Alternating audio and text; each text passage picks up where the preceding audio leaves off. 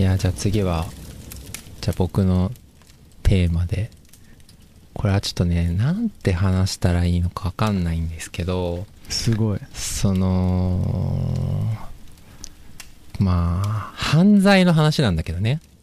犯罪の話をするんだけどあのお。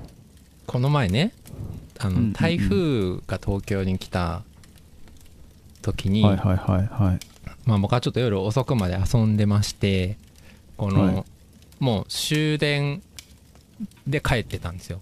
で終電ぐらいで帰ってて、そうそうそう僕は終電後ぐらい帰ってて、でうちその駅の最寄りもう駅の上がうちだから普通に帰れればもうそれでかあの駅の地下鉄から上がってったら家だからあの、はい。全然もうあの歩かないんだけどその、はい。近い駅に乗り過ごしあの終電逃しちゃってそのちょっと遠く10分くらい歩く別の駅から歩くことになっちゃったの台風の日にね。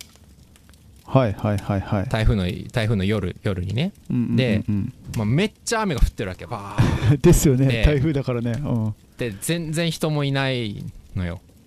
で、あのーまあ、こう歩いてってで、まあ、家まで歩10分ぐらいこう歩いてたんだけどなんかその、まあそんな道も複雑じゃなくてほとんどまっすぐ行けばいいんだけど、まあ、横断歩道を渡んなきゃいけない時があってうんうんうん。でまあ人全然いないわけめちゃくちゃバーって降ってるし。で車も全然いない1時とかだからね。で、うんうんうんまあボタンを押せって書いてあったんだけどまあこう当然ボタンを押さないでもう歩いて渡ったわけ、うんうん。うん。はいはい。まあこれで僕も今ここであの犯罪を告白しちゃったから 捕まるかもしれないけどまあはいはいはい。ね道路交通法違反したわけなんだけどね。はい。いやなんかはいはいはい。あのーあのーでもさその誰もいないわけ。誰もいないし他に人もいない車もいない信号で待つっていうのって確かにルール上は正しいんだけどすごいなんかこれは虚無だなと思ったと。でうんは意図的にこれはルールを破った破ろうと思って破ったんだけどはいであのえこれはどどんな話につながるかっていうとねなんかその、ルールの破り方ってあんまり勉強してこなかったなってすごい思ったのその時に。なるほどはいはいはいはい。でなんだろうな。変なルールだったら従わなくても本当はいいわけじゃん。はいはい。で例えばねそのガンジーとかまあそのネルソン・マンデラとかもみんな捕まってるじゃない。確かにあいつら犯罪者あいつらって言ったら変ですけど犯罪者ですよね。ああいう方々はさそのさ 基本的には犯罪者なわけですよ。ですよででねなんかその確かにな。なんだろうな。そうそうそうなんかルールがおかしかった時にそれに逆らって何かをしたそれは犯罪なんだけど後の時代にそのルール自体がおかしかったんだってことになるとルールを破った人が偉人になるみたいなことっていっぱい起きる、起きてますね。うん。だからなんかでルールに守るってことだけにやってるとなんかそのルールがおかしかった時に気づけないんじゃないかなってすごい思ったりとかそあルールをを疑ったり破るみたいなこととかってなんかもうちょっとちゃんと勉強した方がいいんじゃないかなってすごいなんか思ったというか。わかる。わかる。そうでなんかそのもう一つあの他のポッドキャストを聞いてた時にそのうんうんお坊さんのポッドキャストだったんだけど、はいはい。宗教なんかそういうカルトとかがね、まあ、統一教会の問題とかで出てきていてでいやああいうなんかこうなんて言ったかな社会から逸脱したようなことをするカルト的なものをどう扱ったらいいんですかねみたいなだからインタビューあの人が言ってたうんだけども、その既存のその宗教、まあ、仏教の人にね。でその人が言ったのはすごい面白くってそのいやあの確かにこれすごい難しい問題なんだけど、そもそも宗教っていうのは社会の中に入れなかった人のためのものなんですよって。つまりうん。社会の中で普通に暮らしてて満足できてる人に宗教はいらないんですと。社会の中で普通に暮らしてると迷っちゃったりとか社会のルールで生きていくのが苦しい人っていうのがいてまあその人たちのために宗教があるんだと。だから宗教っていうのは常に社会から逸脱してるものなんだ本質的にはって言ってて。なるほど。ってでその人が言ってたのはいやだって冷静に考えてね人からお金をもらって自分は髪きそっちゃなんか坊主にして変な服着て、寺で暮らすって、何の GDP とか何にも増やしてないですよねとか言って そのでそういう生活をやろうっていうのってだいぶ社会から逸脱してると思うんですけどみたいなことをなんか言っていてまあそうだよなーって思って確かにね。なんかだからなんかその何を言いたかっていうとなんかルールっていうものとの付き合い方って結構自分が思ってるよりすごい難しいなって思ったしなんかその子供にルールみたいなものを教えるみたいなことが結構多分俺も蓮くんもあると思うんだけどはいはいはい。そのルールのルールは守んなきゃいけないよみたいなそんな簡単な話じゃこれないしその、うんルールの破り方とかも必なんか教えなきゃいけないのかなんかルールみたいなものをどういうふうにこう捉えてどういうふうにこう子供とかに伝えていくのがいいのかなっていうのを最近でずっと考えててなんか蓮くんの意見も聞きたいなってすごい思ってるっていう。はあ。なるほど。ルールね。なんかさやっぱ守る、守ると作るは結構まあ作るも少ないけど守るはは結構聞くんだけど変えるとか破るはあんまりなんか経験してこなかったし求められても来なかった気がするんだよね。いやー義務教育でマジ教えてもらってないですからね、なんかそうだな、いやいくつかなんかそうだな確かにこあの僕両親が教員なんで、うんめっうんうん。うんちゃ厳しかったんですよ、うんで特に父親は生徒指導の体育の教師だったんでゴリゴリのこのこうルルールを破さ破ったらどうなるか、はい、ルールをこう守らせる側の人間うん。オブ人間なんでめちゃめちゃ厳しかったからうんなんかルールを破ることうん。すらなんかルールを破る破ってもいいんだみたいな教育って受けてこなかったんですよね。うんうんうんうん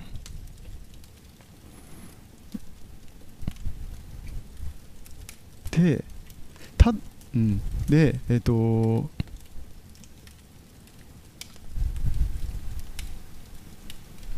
だけどこの20代とかになって急に、うん。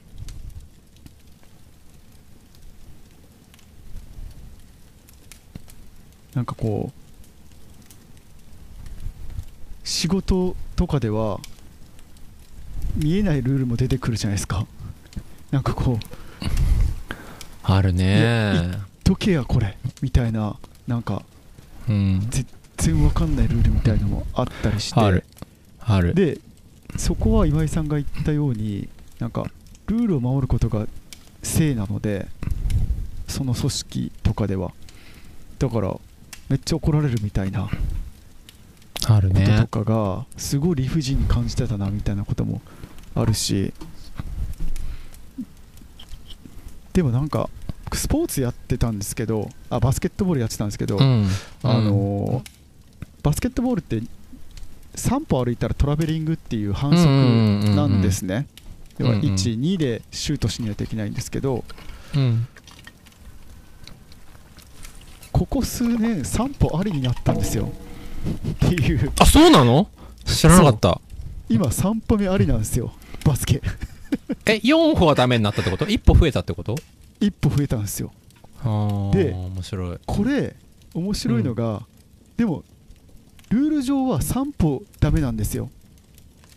どういうことかっていうとうん。ゼロ歩がゼロ歩っていう概念が増えたんですねバスケットボール ゼロ歩ね。へえ面白い。ゼロゼロステップっていううものんなんですけど、これもう今の現代バスケはみんな使ってるんですけど、まあ、実実質3歩目なんですよこれ。うん要はなん。か空中でボール受けてその後、ちゃ地面についたら1歩目だったんですけどうんうんうんなんか空中で持ってたら、まあ、空中だうんから、その次が今まで1歩目だったのが0歩目になって、次から1歩目ですよみたいなのを言い出した選手がいてうんうんうんうんこれを反則でやりまくってたんですよ。ししかもなんかうんうんわからないぐらいななんていうんですか明らかに空中で取ったあれなんですけどこううん。地面すれすれで取ったりとかしたらうん。とかなんかこういう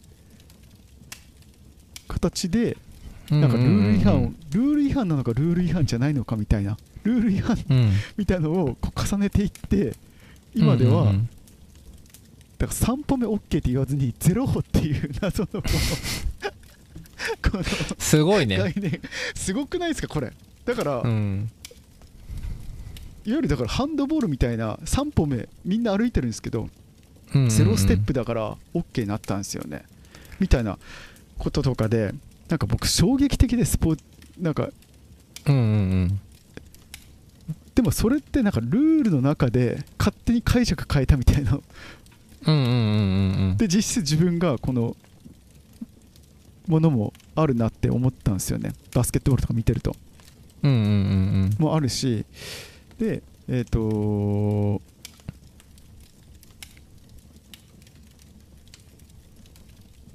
そうですねそうですね。でだからそのスポーツのこのバスケットボールのうんこのルールの変え方も結構面白いなって思うのとうんうんそうだな。なんか。そうでもなんかそういうはそういうのがさそのなんて言ったらいいのかな。そういう発想自体がさすごいなって思うんだよね。いやそうなんですよ。なんかさ変えちゃおうぜみたいなやつとかさ昔結構スポーツの世界そういうの結構あるじゃない？なんかうん急にルールルールとかレギュレーション変えていきなり誰かが不利になるみたいなこととかさ。わかる。そのそれルーなんて言ったらいいのかな？とか例えばまあ EU とかは顕著だけどさ個人情報保護とかもいきなりめちゃくちゃやったりとかさ AI のやつとかもいきなり規制バーンとか作っちゃうとかさ、ルールルールをバンって作ること作るんだけどなんかやっぱりそうそれを作ったりとか何かを変えたりとかさなんかそういうことのなんか捉え方がやっぱりなんか随分違うんじゃないかな日本社会とっていうのは思ったりもしてて確かにそうっすね。なんかそういうものとの付き合い方が結構うまくその解釈変えるってなんとかみたいなのもさ、まあ、もちろん日本だっていろいろ憲法解釈とかいろいろやってるのはわかるんだけど、なんかもうちょっとダイナミックでドラスティックにやってるような気がしててそれがなんかなんて言ったらいいのかな。そういうもの？なんそのなんかルールみたいなの捉え方とか関わり方とか距離感とかがねなんか随分日本っていう国の中に、まあ、海外のことあんま詳しくないか分かんないけど、ね、なんかもっともうちょっとルールっていうものををうまく付き合えないかなみたいなそう思ったりもする。確かに。なんかだから例えばさなんかこううーんなんかねなんかルールを守ることに専念しちゃうとなんかすごい差別的なこととかに加担することに疑問がなかったりとかいやでもルールだからとか言っちゃったりとか。そうですよね。なんかその思考停止にもつながるちゃう気もするんだよね、はい。でルールは変えられるもので正しその絶対的なものではないしみたいなのがこうっていう捉え方ができないなんて言ってんかなできてないとなんて言ったらいいのかなその逆に逆を見ちゃうつまりルールは絶対的なものでルールが正しいわけだから守ってる方が正しいんだみたいなそれはなんかルールを守ってるっていう以上の意味はないんだけどそれがなんか正しさになっちゃったりとか守ってない人を罰していいみたいになっちゃったりとかなんかなんかおうんなんかルールっていうものがなんかなんて言ったらいいのかな。なんかねそこがすごいこう最気持ち悪いなって思っちゃうんだよね。確かにな。えだから冒頭の話で言ったらさ、うんなんだか雨降ってる中で信号無視した時にさ、いやうんそんなの守んなきゃダメだよとかさ、うんうん。い言われるわけじゃん。いや言われたらそうですよねってまあその通りなんだけど、うん。分かってて破ってんねよこっちはと思ってさ、誰もいないからめんどくさいしさリスクもないからいいよって、それ捕まっても別にいいって思ってやってるわけじゃない？でもなんなんかそういうなんかルールっていうものを本当に厳格なものとしてやるのか基本的には遵守するんだけれども例外もあるよねみたいなものとして捉えていくのか。うんうんうんうんいやそもそもルールを破るもんだよって教えるのかみたいないろいろありますうん。ありそうですね。そうでこの話の出口はどこかっていうとそのうん。あの出口っていうか自分がどこにつながってるのかって考えると思うとね例えば、まあ、今後ね日本が何かの戦争とかに起きたとするじゃない、はいはいはいはい。でさ国から出るなとか言われてさで徴兵されてさ戦場行けって言われた時にさ、俺は行かない行きたくないんだけどうんうんうん。なんか「えでもこれルールだから」とか言ってさ「みんなで決めたことで民主主義だから守んなよ」って言われた時にさなんかルールを守れっていうことだけを本当にやってたらさなんか割と従順に従っちゃうんじゃないかなって思っちゃうんだよね。いやそうでしょうね。国から出るなって言われたから出ませんみたいなさはいはいはいはい。いやいやででいや出るよみたいなね。とかさなんかこう平時は別にいいんだけどなん。かやっぱりそういう緊急時だったりとか、うんうんすごく権力その自分のなんて言ったかな。じ自分が人生を選択していければ別にさ選択して好きなように生きていければいいんだけど、そううんうん。うんせができない時に非常手段としてルールを破んなきゃいけない破らないと手に入らないものがあるみたいな状況ってなんかある気がしてて、まあ、それは戦争なのか戦争じゃないのか分かんないけど、そそういう時になんかちゃんとルール破れたりとかうーんなんかあある意味人に責められたりとか後ろ指さされたりとかそういうこともなんかできていかないといけないような気もしててでもそれはねすごいどうこれをどう表現していいのかちょっと何とも言えないんだけど。いやそうですよね。なんかだ自由とは何なのかみたいな。自分がこう選択できるかどうかみたいのってあ自由じゃないかな。自立とかになるのかな。なんか例えば例えばなんか僕はすごいその状況だとなんか中学校の時結構うん。なんだろうなあのヤンキーのうん。あ結構生きづらい中学校3年間だったんですね。でそれなぜかといったら、やっぱ力が強いいヤンキーみたいな男、うん。まあ、それ部活もやってたんですけど、まあ彼らがやっぱルールをこう敷いてくるわけですよ自分たちのうんうんうんうんうん。でまあなんかすげえ簡単に言うとなんか女子と喋っちゃダメみたいなルールができて ちょっと面白いんですけどなんかまあなんかで自分たちしか喋っちゃダメだみたいな感じになって僕3年間女子と喋ったことないんですよ。でこれ。え？すごいね。すごいでしょ。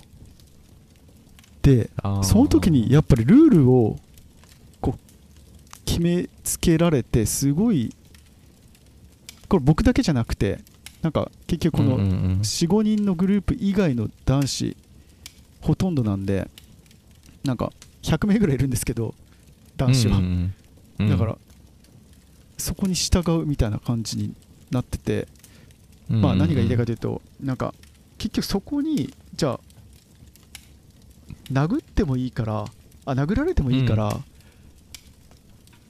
そのルールを破るみたいなところにやっぱ行けなかったわけですよ僕の中学の僕は、でも多分今ならもちろん今ならって大人だったらあれなんですけどなんか、うん。うん多分殴られてもいいからやっぱそこは窮屈なものは何かって言ったらやっぱ自分でこう選択できないこう押さえつけられてる感じとかがやっぱすごい嫌だなと思うからなんか歯向かってでもいいから僕は女子と喋りたいんだみたいなまあ女子と喋りたいかはちょっと置いといてまあなんか普通にこんうんおしゃべりしたいし恋愛感情もあったしみたいなところとかでうん。なんかいけたんだろうけどやっぱ当時の僕はできなかったわけですよね。だからなんか、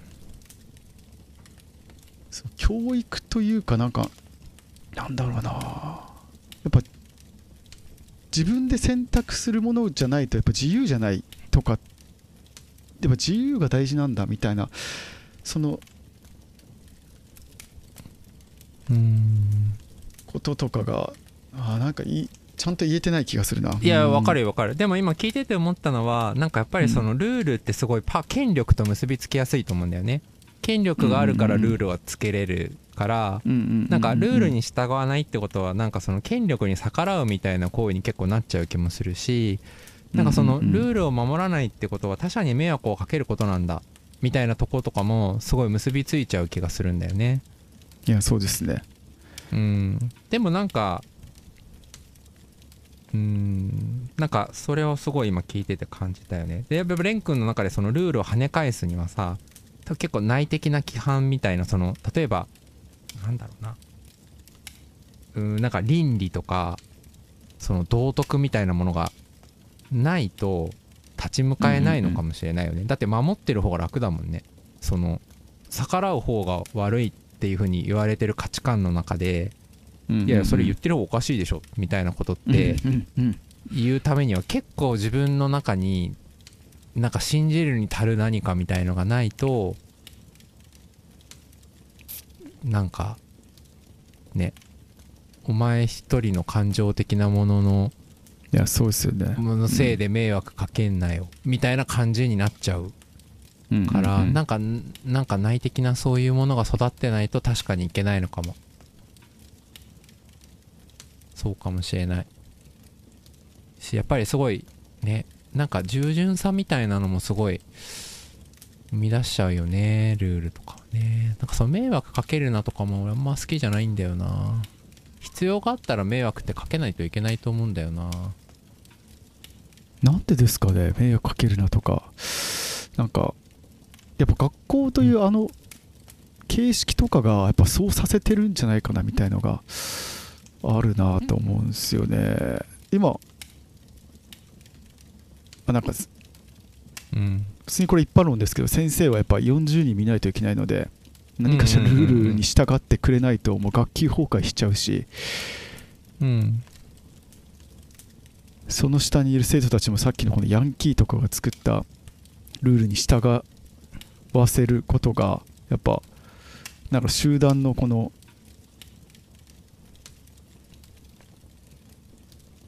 なんだろうななんかやりやすいというかうん。こううーん。でもなうーんなんかでもその社会規範とかルールとかも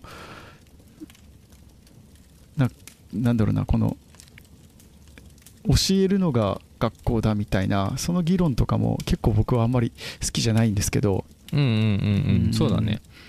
そうだね。でもなんかうん話してて思ったのはでもルールを破るためには結構内的なその思考とかが育ってないとなんかルールを破るってことも時には必要だぐらいだと破れないよねって破りってレン君の話はさ破りたかったけど破れなかった話じゃん。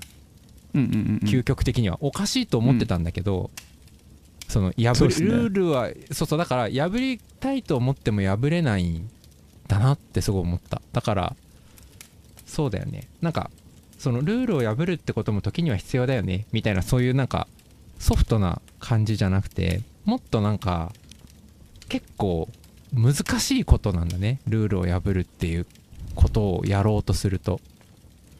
すごくそれをなんて言ったらいいのかな。やるには何かがないと強いものがないと多分破れないんだな。って考えると結構小学校生活とか地獄じゃないですか。あなんか。えルールが多すぎてってこと？いや結局内的な何かこの信じるもう何かが育たない限りやっぱり従順にならざるを得ないじゃないですか。でその時にそうだね。そうだね。なんかいじめられたりとかしたら、うん。いやなんか立ち向かえないななんか無理だなって思っちゃってそうだね。なんか人間関係のいじめだったらいいけどそういうなんか謎のルールみたいなのとかはね戦い方もわかんないしね。いやそうですよ。うん。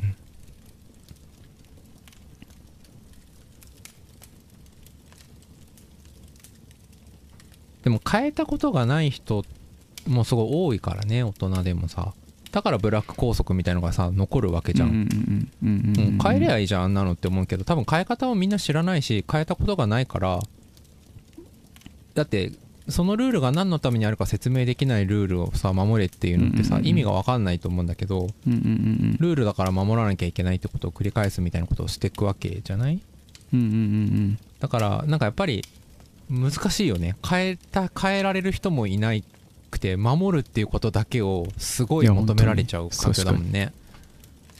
うん。そうだね。だからやっぱり小学生の低学年ぐらいは辛いけどでもなんかそこに立ち向かうやっぱ牙みたいの人間に必要な気がすんだよな。反骨精神みたいに言うとちょっと安っぽい気がするけどなんかちゃんと逆らう。うんうんうん逆らったりとかなんか戦う武器がやっぱ必要だな。ああそっかそっか。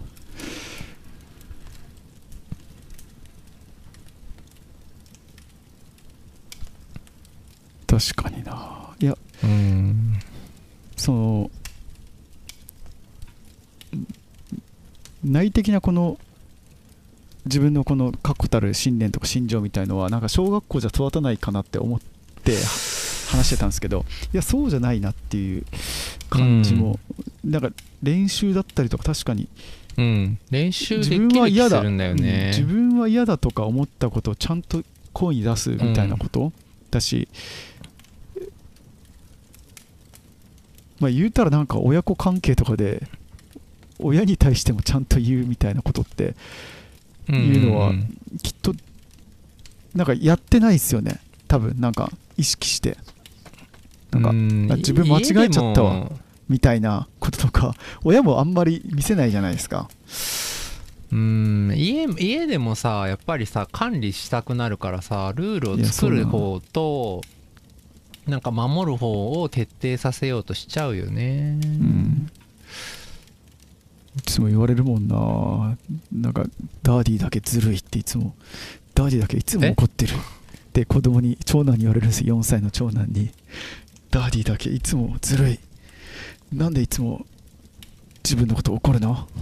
僕も怒りたいよ。あって言っててうわマジごめんみたいな感じ の経験があって。ーあーそりゃそっか。そうだよね。だからやっぱりこちらまあ今のせうちの子たちの世代とかは分かんないけどもうちょっと10今の10代とか20代も分かんないけどまあ3 4 0代やっぱり従順になることを求められ続けてたわけだからね。うんうんうん。うまくないよねきっとね。あとやっぱ自分守ルールを守るうんだ守るっていうこともすごい大事なんだけど片手落ちってことな気がするんだよね。それとその牙を向き逆らい時には他人に迷惑かけてでもルール破るぐらいのものをやっぱ両立させないといけない気がしてきたなんか両方教えなきゃいけないんだねきっとこれは守ることもうんでもなんかどっちかというとそれはなんかルールを破破ることも守ることも大事っていう話の根っこはやっぱりなんかすごいちゃんと内部規範みたいなのがあるっていうことのような気がしてきたな。同じ根っこから2つ出てくる気がするなそのああ話はいはいはいはい。つまりなんかさルールを守んなきゃいけないから守んなきゃいけないんだ、人に迷惑かけるからってことになっちゃうとルールって絶対破れないんだよね、うんうんうんうん。だからそれはなんかそのロジックを持っちゃった瞬間にルールを守らないことがいいことになっちゃうんだけどち違う根が必要な気がするな。なんかルールを守るっていうことに対しても。でその根とその他人に迷惑をかけないっていう、ま、やぶなんかルールを破るっていうことを是とすることとルールを守るっていうことを是とするっていうなんかそれを同じ根から出る。その根みたいなものをちゃんとす作っていかないまあ何らか子供にちょっと渡していかないとなんかダメな気がする。だから昔のさヤンキーとか俺ほんとさ何なんだろうって思ってるわけ。なんかさガラスあさその俺が中学とかねその悪いちょっといてさ 昼とかに来たりとかさすげえなんかさ短乱とか長乱とか着てるわけ、うんうんうんうんでもさなんか短乱と長乱ってさどっちがおしゃれなのか決めてほしいなってずっと思っててその長い方がおしゃれだったら短い方はおしゃれじゃないし その2人並ばれるとさそのどっちがなんか分かんねえなって思ったりとかなんかその騒いでガラス割ったりとかするじゃない？うん。でもさでもさ学校来るじゃんうんうんうんうん。だからさそのなんで来んだろうなって思ってたの 来なきゃいいじゃん学校嫌いならって思ってさ。そのなんて言ったらいいから中途半端だよね。逆らい方がさ。本当に逆らうんだったらさ自分たちが納得できないことをちゃんと伝えて変えたらいいいいんだけどなんかこう学校との関わりすげえ中途半端だなって思ってたの。いや確かにな。自分たちの場所じゃなかったら来なきゃいいし来るんだったらちゃんと来りゃいいし、なんかその来て遅く来るとか違う格好で来るとかって何なんだろうって思ってたんだけどでも多分それはルールとかなんかこう変える力がやっぱなかったんだよね。きっと不平不満とかをさ来たかったんだよよね、学校に来るってわけはさ。だから来たいんだけど自分が思い通りにはならないわけだったと思うんだけどなんかもうちょっとその人たちにあのヤンキーとかにすげえそういうなんか内部規範とかあったら来るか来ないかはっきりもっとしたような気もすんだよな。あなんかちょっと来て帰るみたいな。な何それみたいな。なんかその何なのって思う確かに。何なの？なんで来るの？なんで来るのって思ってた。うん。来て他校と喧嘩しますからね校内で。いや謎。あのさ外でやればいいじゃんって。なんで学校に？うん、でもさなんかみんな制服とか着るんだよね。あれも俺不思議だったんだ。なんで私服じゃないんだろうみたいなさ。制服ダサいと思うなら制服着なきゃいいのになんかその長い学ラン着るみたいなさ。なぜそっちに行くみたいなさ。そのなんかあ不思議？不思議。でも出口がうん。でもなんかあーあれ一番かっこ悪いなって思うから行かないか行くかはっきりしできるようななんかちょっと。でちゃんとルール破るなら破る。なんか全部破るじゃなくて破るところだけ破るとかなんかこ大丈夫そうなとこだけ破ってる感じですよね多分ね。なんか。うん。なんかああいうなんあかこうやみくもにルールただ破るみたいなことじゃないんだよね。必要なのは多分。うんうんうん。うん。ああいう感じのすごいこの話難しいね。ルール破るのをさ肯定してるっていうと犯罪を助長してるみたいな感じにもなるしさ。迷惑をかけていいみたいなのもさすごい文脈がないと話せないことだから結構ドキドキするけど。でも絶対必要だと思うんだよな。いや徴兵とか来た時に「いややだよ普通に」とか言って。うね「うん。いや逃げるよ」ってなる方が俺いいと思うんだけどな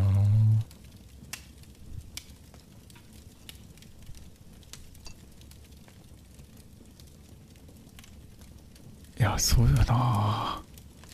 うん。牙牙の磨き方だなきっとこれは。どうやってそんなの教えたらいいんだろうな。分かんねえな。いや確かになんかちょ先週こう、あの僕地元の高校に行って、こう高校1年生高校2年生の子たちに、うん。えっ、とまあなんか探究あ総合的な探究の時間っていうのがんんん最近よくやってるやつだそうそう。ん。なんか我々で言う総合時間総合の時間がなんか探総合の探究の時間っていうことになんか変わっていてでそこに対してなんか外から講師を呼んで、うんうん。まあなんか先生だけじゃなくて、うんうん。まあ社会、まあ、地域に開いてその方たちを呼んで話すみたいなことになってて僕何喋ろうかなって思ってでこんななんか5工事6工事とか眠いしうん。なんか何喋ろうかなと思った時にうん。今そういうなんか要はシンプルに学校って変わるんだよっていう話をしたんですよまさに。っていうのがなんかやっぱ一番いい事例だったのがあのー沖縄の中高公立中高のあのうん。制服選択制の問題、があってえー、と要は女性主に女性なんですけどがスカートとズボンを選べないみたいな問題がマジ5年前ぐらいうん。2019年ぐらいまでなんか普通に 10%20% ぐらいだったんですよ選べるのがね。だだったのがなんかある那覇の西崎中っていうところがあるんですけど西崎中の生徒会のこれうん。男の子なんですけど、男の子がなんかうん女の子から相談されていや普通に寒いしとか、なんかいや普通にズボン着たいしみたいな相談を受けて、校長に直談判してなんか学校の人がアンケート取って、なんかやっぱ賛成派が90%いますみたいな感じのアンケート取って、で校長に直談判してしたらなんかにメディアが来て校長イエスって言わざるを得なくなってとか。で結局それが那覇市の教育委員会が認めてみたいな感じになって今ではこの4年後にはこうもう中高の、えー制服選択制は98%もう OK になってると。みんなやってるとほぼ。みたいなことをその宜野湾高校の生徒に言ったらえそうなの？みたいな。昔から制服で選べたんじゃないの？みたいになってて、いやいやいやみたいな話を、まあ、ちょうどしててだからなんか学校を変えるみたいな話ってなんかすごい身近な話なんですねとかっていう普通に言われてあでも確かに僕もそういう感覚だったよなみたいな感じだったんですよね、変えられるものとしてそれを見れるかってことだよね。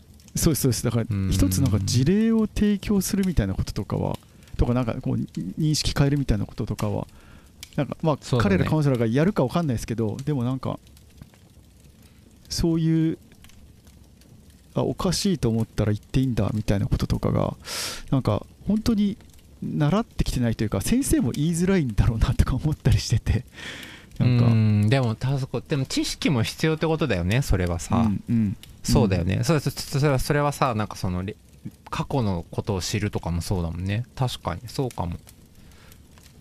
なるほどな。確かに知識も大事だね。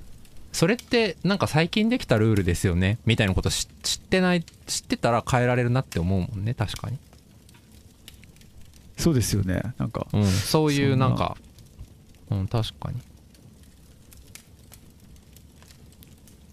確かにね。そうかも。それも必要だな。知識も必要だな。なんか歴史とかそういうのすごい大事なんだろうなきっと。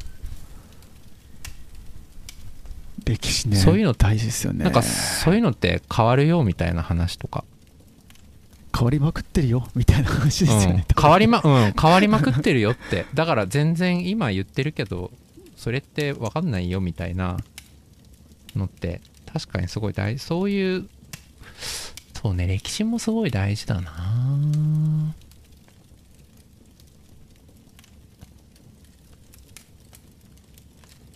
最近ね夏になってね、あうん。のこの、あの高円寺は古着屋が多いからはいはいはい。古着屋に行ってなんかあのこうサルエルパンツみたいなさゆるいゆるいわはいはいはいはい。ダボっとしたパンツあるじゃない？はいはいはいそれを最近買ったの。それはいいなって思って、でもう一個買いに行こうって言って買いに行ったらそこにメンズスカートっていうのが売ってたの。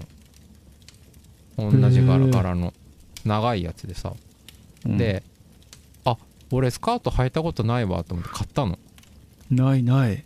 いい。でさメンズスカート 最近履いてるんだけどさ全然関係ない話なんだけどでもなんか確かにさそういうのって体験してみないと分かんないっていうのもあるよね。いやさっきのさその男女のさその女子が選べないみたいな話もさなんか別に男がスカート履いてもいいわけじゃん。いやまさに。そうなんですよ。別に。選択制だったらさ。なんかいや男もスカート履いていいわけですよねみたいなさことを言い出す人とかそういう発想とかもなんか必要だよね。なんか今聞いいてて思っやたけどまさに。なんか別にさ良くないみたいな。男子スカートは全然ありですね。うん。なんかそういうちょっと同じ話ですもんね。うん。うんうん。そういうことをやるのも大事かもね逆手にそのさ最初に言ってた連歌言ったけどその逆手に取るみたいなさとかいや別になんか男も履いていいんじゃないとかそういうそれはルールじゃないみたいな話も結構大事かもね確かになんかルールじゃないじゃんそれってみたいな、うん、ちなみにあのスカートすごいおすすめだよあのマジっすか涼しいよ涼しいよく言うじゃないですか涼しいってスースーするっていうん、あと信じられないくらい自転車が漕ぎづらいスカートは 知らなかった。知らなかった。知らないよね。やっぱそういうのって体験してみないと分かんないよね。でもなんかそういうなんかあやふやなこととかあやふやなこととかもっとやっていくとなんかこれは本当はルールじゃなかったみたいの結構ある気がするんだよな、いやそれいいっすね。なんかそのそれいいっすね。うん。いやでもみんながこううんうん。えどうぞどうぞ。どうぞどうぞ。レン君がさその組織に入った時にささっきさ、うん。そのなんかよくわかんないルールみたいなのあるとか言ってたじゃない？うんうんうん本当にそういうのとかも嫌だもんね。でもそう新社会人社会人としてとかっていうのも本当嫌いでさ何社会人としてって定義されないルールを守れないじゃん。なんか社会人として当たり前だよとか言われてさ何なの社会人ってとかさ社会人として遅刻遅刻しないのが当たり前とかさわかるけどなんか遅刻してる社会人いっぱいいるけどなと思ったりとかさなんかそのうんうん。何社会人としてとか思うの？あの社会人としてって言えば何でも言えると思ってるっていうかさでもさ社会人ってさ何なのって思うわけ。なな何社会何なのって。人とは。そうでもさそこでルールは明示化されないわけよ本当に。社会人として守んなきゃいけないじゅそのさ生徒手帳みたいなのがあって全部書いてあるんだったらさ守らない俺は悪いよ。それはさ。でもさ、なんかないのよ。そのルールじゃないの。ルールじゃないんだけどなんか言われてやんないといけないことみたいのがすごいあって。何なんだろうねそういうのって。俺それ一番頭くんだよな。いや本当に。何なんだろうね。あれ何なんだろう。何を根拠にみんな言ってるんだろうって思う。何社会人としてみたいな。よくわかんないななんかみたいな。しかもそこにはなんかの言葉が乗っかってる感じがしていや俺もやってきたからみたいな。なんか全然納得しないこのなんかなんか 納得できない理由がこう言葉の奥にあってでそれを言いつけられてる感じがしてすっごい嫌だったしいやでもお前ほんとそれ嫌だと思ってるだろみたいな。なんか当時嫌だと思ってたことをうんうん。なんでやらすねんみたいなこととかはずっと思ってましたね。なんか。あるよね。なんかそういうのすごいいっぱいあるよね。中学生だからとかさ。もう高校生だから。まあいろいろあるじゃんそういうさ。あるあるあるある。まあ男だから女だからもそうかもしれないけど。なんかうん。でもさそれってさルールでは全くないしさ。なんだろうな慣習かって言われても慣習でもないんだよね。謎の謎なんだよな。だから守りようがないっていうか守りようがないんだよね。なんかだってその記載されてないからね何かにね。だから守ることもできないし破るなんて言ってんのかな。よくわかんないんだよな。あれ不思議なんだよな。でもそういうのとも次戦ってほしいな。ちょっと戦う力大事だな。なんかじゃないとねなんかみんなが徴兵いいって言ったら俺もいいかなみたいになっちゃうもんね。なりますよ。流れちゃうね。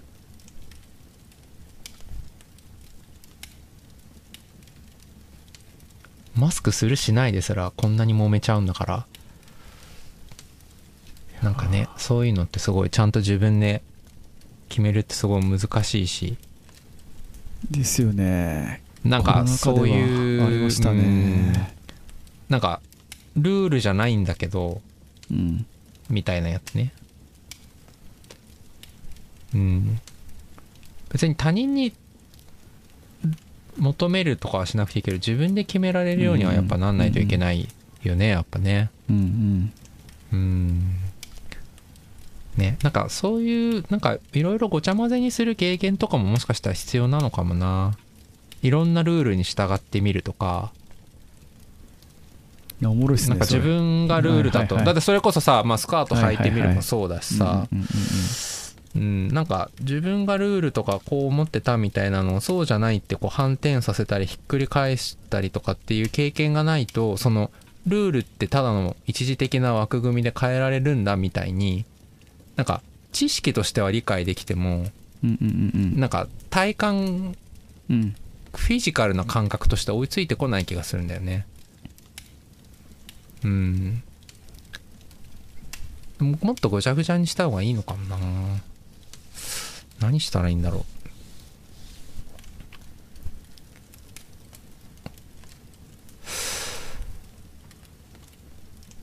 まあ子供たちがっていうかそういう子供たちにそれを求めるってことは違う気がししててなんかそういう環境に身を強制的になんか置いちゃうみたいなことは大事なのかもしれないよね。なんだろうな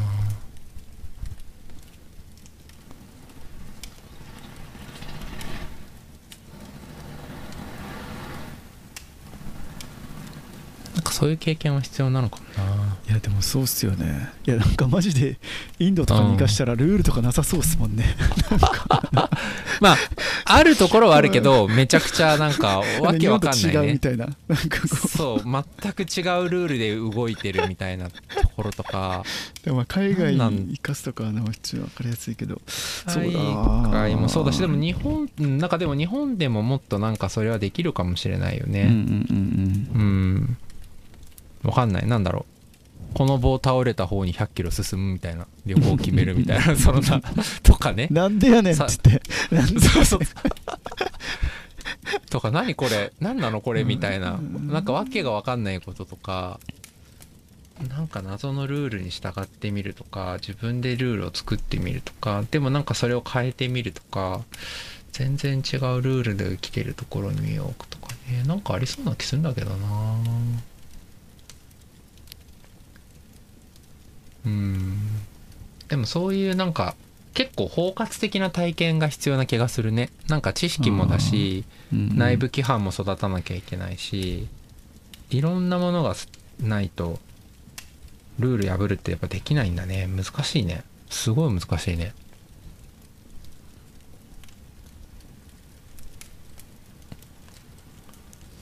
そういう大人がいる。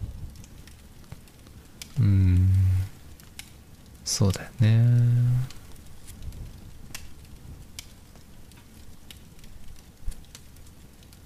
うんまあアートとかは結構ねうん。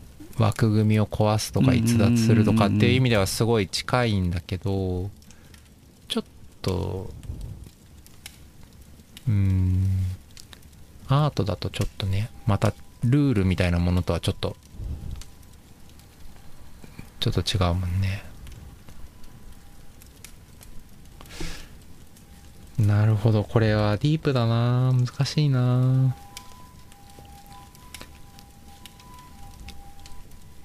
でもすごいよく分かった。なんかその破れっていうことだけじゃ全然できないんだな。これは。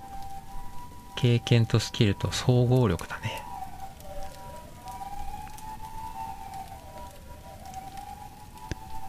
ですななんかまあ本当にさっきのバスケットボールのルールに戻るんですけどそのうん。ゼロステップやった人はひたすらそれやってるっていうなんだろうなそのまあ信念があるからなんでしょうけどなんかうん。怒られても やり続けるみたいな。なんかそのあそういうのもあるよなと思っててなんかあと切り切り替えるというかなんか別に怒られてもいいわ、みたいななんかあそれは多分さっきのまあそうですね内的なこの自分の自信だったりとかこの規範みたいなのがちゃんとあるからできるんでしょうけどうん。うん怒られてなんか、うん、ちょっとくじけちゃってたらちょっともう立ち直れないじゃないですか。なんかそういうえそうそうそう。だからそういうのもあるよね。言われてもさ、うんいやいやいやこっちの方がって言い切れるためのものも必要だし、なんかそういういうしたたかさみたいな。そうそうそう。うんだからそのそこもさトラベリングもさ4歩と言わず0歩っていうところもさ したたかだよね。すごいしたたかだよね。うん。なんか例えばさなんか最近あの Amazon プライムで「エアーっていうさ映画を見たんだけど、あのマイケル・ジョーダンはい。はい。エアジョーダンの作るっていう。あああの最初全然ナイキはダサいメーカーだったみたいなところそうそうそうそうそうそうそううんで最後さエアジョーダン完成するんだけど、うんうん。なんかあの当時の NBA の規定でこんなに赤を使ったら違約金を払わなきゃいけないってなっちゃうのねデザイン。はいはいはいはい。でどうすんだってなったら毎試合違約金払うって言うんだよねナイキが。最高。だからさ、ね。それってでもさルールをさ破り続けますけど金払えばいいんだぐらいのことを言ってくるわけじゃん、むちゃくちゃだよね むちゃくちゃだけどでもさそういう風にしかできないことってやっぱりあるんだなってすごい思った。すげえなって思う。毎試合違約金かな結構な金額払ってその代わりこれを認めさせるっていう。おいおいおい。ってそれをでもさスポーツメーカーが会社として意思決定できるっていうのもすごいしさ。いやすごいっすね。破る破るんでって言ってくるのとかさ違や約金払えばいいってことですよねみたいな。な ちょっと待って待って違うよみたいそれはだからルールを守ってるのか守ってないのかが分からないんですよねわもうそのなわかんないわかんない赤をこう派手な赤をつけちゃダメっていうのはルールとしたらダメだけど別にうん。違約金払えばいいんですよねっていうことは ルール違反ではないかもしれないしね。払ってるしみたいな。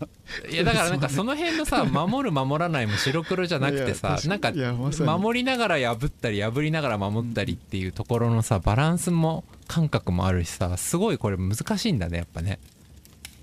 素晴らしい、ただたただ赤使って金払わないって人の話は聞かないもんね、うんトラベリングを4個ですって言ったらもう誰も話聞かないもんねだからね。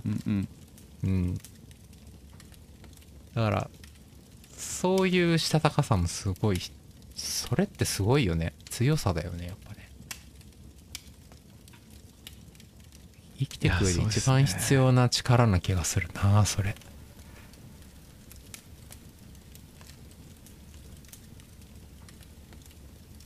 いやまさにどうやってそういうやつを育てればいいんですか？すごいな確かに。わかんない。わかんないけど。まあでもとりあえず自分がもっと経験積まなきゃなとは思ったね。うん。なんかその微妙なやつ。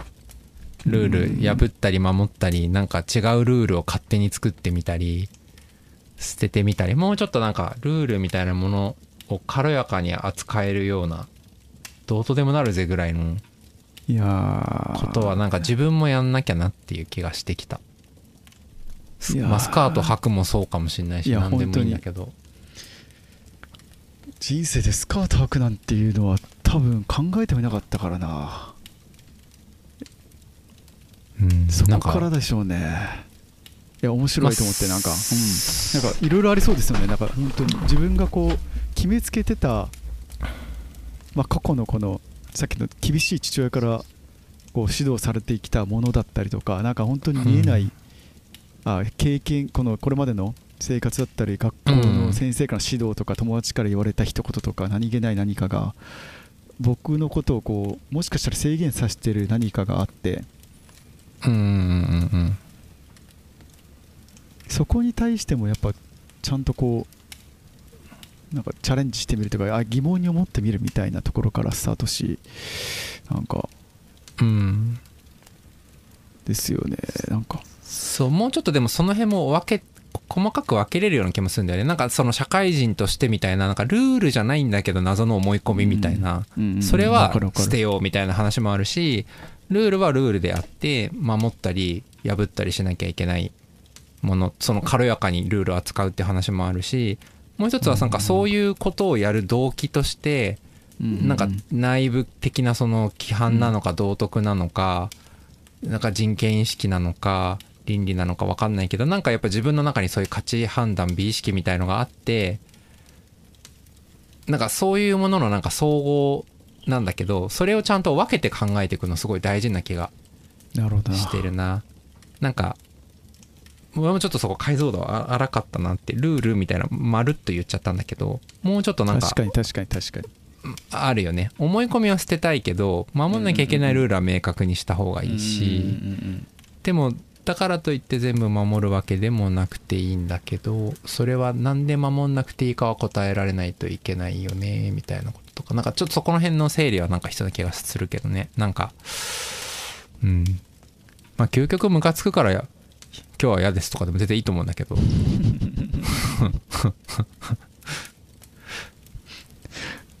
確かに。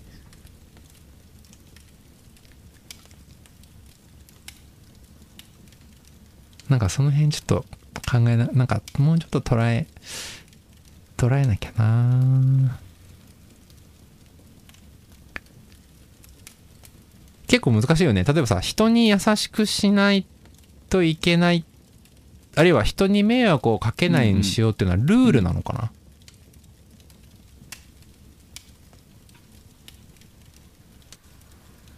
うん、なんか俺ルールじゃない気がしてきたんだよなそれってなんか思い込みじゃない？なんかそういう思い込みですよね。確かに。別にルールじゃないよね。人に迷惑をかけちゃいけないっていうルールがあるわけじゃないもんね。うんうんうん。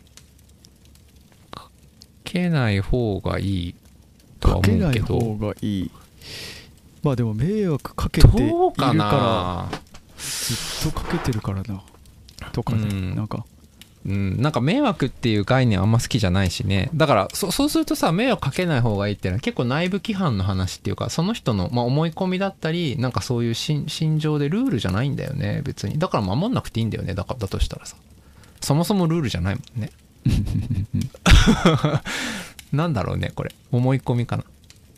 とか人に優しくした方がいいとかもあんまりルールじゃないってなった時になんか本当にルールとして守んなきゃいけないことって、まあ、法的なもの以外に意外とない気するんだよな。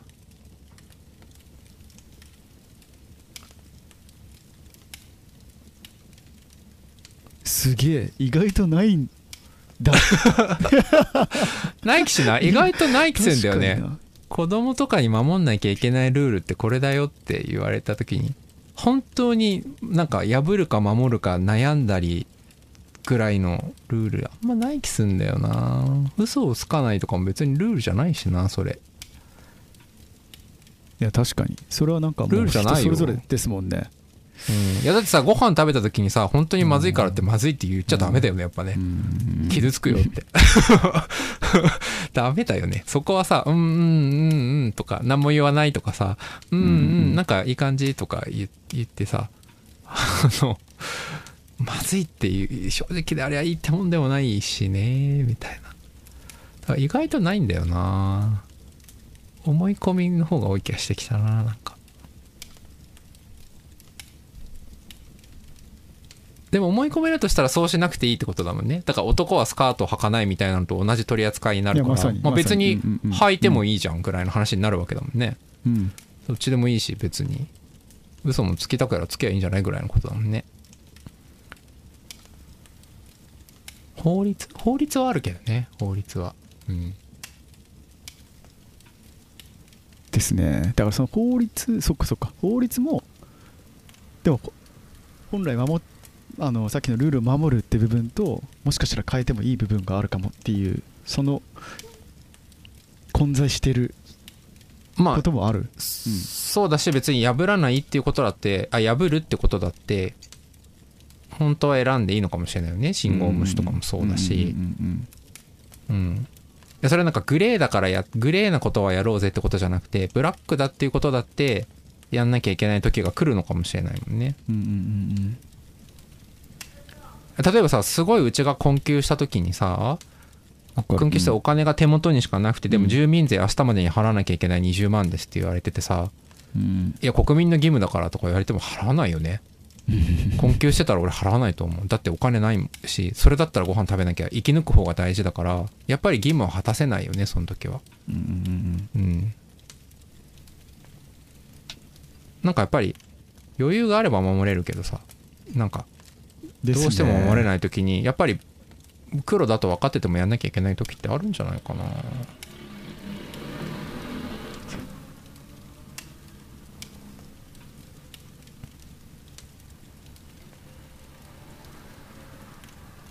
うん。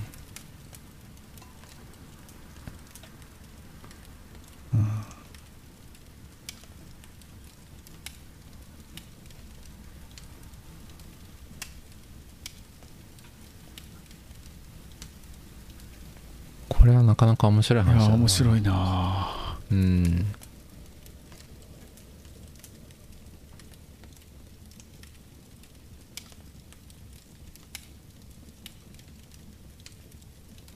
意外とないね。確かに。俺ルールあんま思いつかないな。ルールじゃない。なんかちゃんとルール法律以外にあんま思いつかないな。おすげえなちゃんとしてんな。ちゃんとしてんなじゃあ。ほ法律ね。法律って法律がちゃんとしてる法律がちゃんとしてる。うん。ちゃんとしてる。うん。ちゃんとしてそれ犯罪だからダメだよって言えることいっぱいあるけど。まあ嘘とかも確かにまあ言えるけどね。まあ嘘ついちゃダメって法律じゃないもんね。だま騙すだからね。嘘と騙すは確かにちょっと違うかも。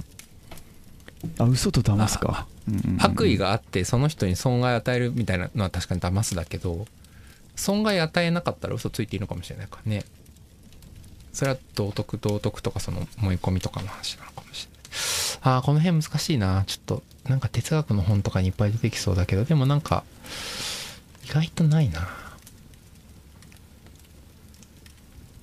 という感じですかねこの話は。なるほどな。いやだからうん。意外と不思議な旅だったねこの会話。いいっすね。結論なし結結論はないね。なんか最初から最初にいた居場所から動いたのかどうかもよくわかんないけどすげえ満足感あるよ俺。でもすごい話したかったこのテーマ。すごい話したかっあた。ーおもろ。みんなどう考えてん。だろうなって思ってうん OK じゃあ今日こんなところですかね。あそうですね。はいこんなところですかね。いやじゃあありがとうございました。ありがとうございました。はい